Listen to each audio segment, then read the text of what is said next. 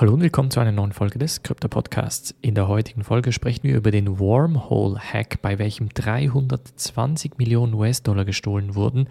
Wir sprechen über die Pläne von Meta bzw. was die im Krypto-Business machen möchten. Wir sprechen über Pixel Vault, welche 100 Millionen US-Dollar einsammeln und dann noch ein Update zu El Salvador und deren offizielles Wallet.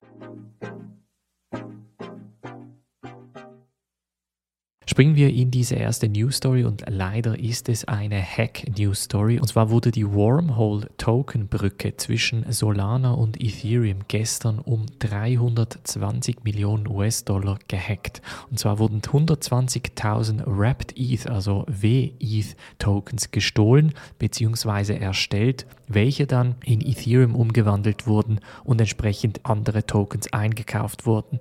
Es handelt sich hierbei um eine Sicherheitslücke, die dann entdeckt wurde. Man hat dann von der Seite von Wormhole aus auch einen sogenannten Bug Bounty offeriert. Das heißt, man hat die Möglichkeit gegeben, dem Hacker 10 Millionen US-Dollar auf legale Art und Weise auszuzahlen, wenn der Hacker sich dazu entscheidet, die 320 Millionen US-Dollar zurückzubezahlen.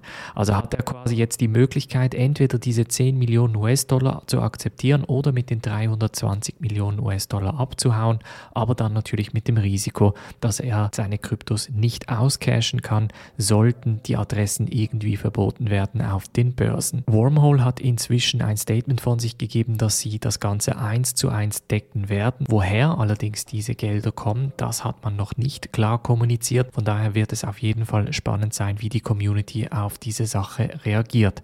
Jetzt sind vor allem natürlich die Solana-Investoren ein bisschen im Feuer, denn einer der größten Investoren von Solana hatte damals immer gesagt, dass dass ihm Sicherheit eigentlich gar kein wichtiges Feature ist, sondern für ihn gelte Schnelligkeit über Sicherheit und das beißt die großen Investoren natürlich jetzt ein wenig und jetzt ist natürlich die Frage, ob eventuell sogar ein paar Risikokapitalgeber da abspringen könnten. Weiter munkelt man, dass es eventuell eine gleiche Sicherheitslücke auch zwischen der Terra und Solana Wormhole Brücke gibt. Momentan gibt es aber dazu noch keine Informationen. Als nächste News Story sprechen wir über Meta, ehemals Facebook Facebook, denn die hatten äh, gestern einen sogenannten Earnings Call, das heißt, sie haben über die Quartalsergebnisse gesprochen. Und obwohl die Quartalsergebnisse täuschend sind, gab es doch positive Nachrichten. Und zwar möchten sie Mitglied der Crypto Open Patent Alliance werden und somit auch ab sofort darauf verzichten, ihre Kryptopatente geltend zu machen. Das bedeutet, dass sie ihre Mitarbeit im Metaverse öffentlich machen werden und somit auch diese Patente öffentlich zur Verfügung stellen werden werden. Das kommt überraschend, denn Meta ist ja, Meta oder ehemals Facebook ist ja sehr bekannt dafür, grundsätzlich alles und jeden User zu monetarisieren, so gut es geht. Darauf haben sie das Geschäft aufgebaut und auch deshalb waren zum Beispiel Projekte wie Diem, ehemals Libra, aber auch dieses Metaverse-Projekt, welches sie angekündigt haben, extrem in Kritik geraten.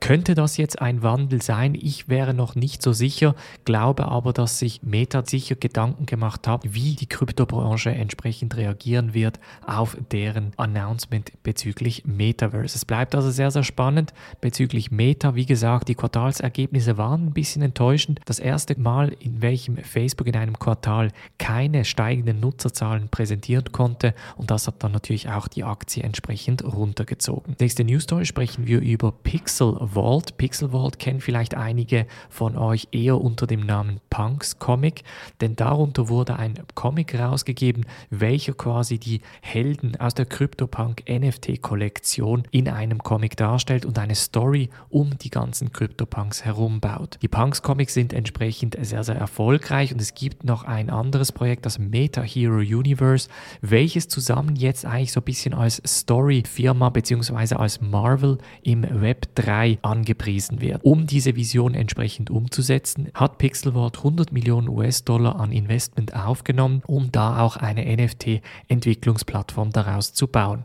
Und ihr seht, der NFT-Markt läuft gerade sehr heiß, obwohl es eine kleine Korrektur in den letzten paar Stunden gegeben hat, sind trotzdem sehr viele Leute am NFT-Markt grundsätzlich stark interessiert. Und als letzte News Story sprechen wir noch über El Salvador, denn die haben ein Update für ihre Chivo Wallet aufgegeben sowie 1500 Bitcoin Geldautomaten in Planung gegeben. Und zwar gibt es ja diese Chivo Wallet, welche die offiziell offizielle Wallet des Staates El Salvador ist, welches vor allem im Bereich Stabilität und Betriebszeit ein bisschen über die Bücher muss.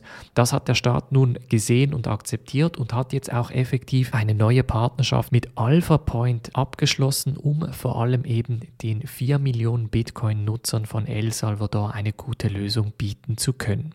Gemäß den offiziellen Zahlen sieht es so aus, als werden etwa 75 Prozent der Bevölkerung das Wallet nutzen und das ist natürlich eine sehr, sehr solide Zahl. Es kommt aber darauf an, wie man diese Zahlen natürlich zählt. Wenn du ein bisschen ein Update zu El Salvador und deren Bitcoin-Strategie haben möchtest, es gibt ein sehr, sehr gutes Video vom Finanzfluss YouTube-Kanal, den werde ich dir in der Podcast-Beschreibung verlinken.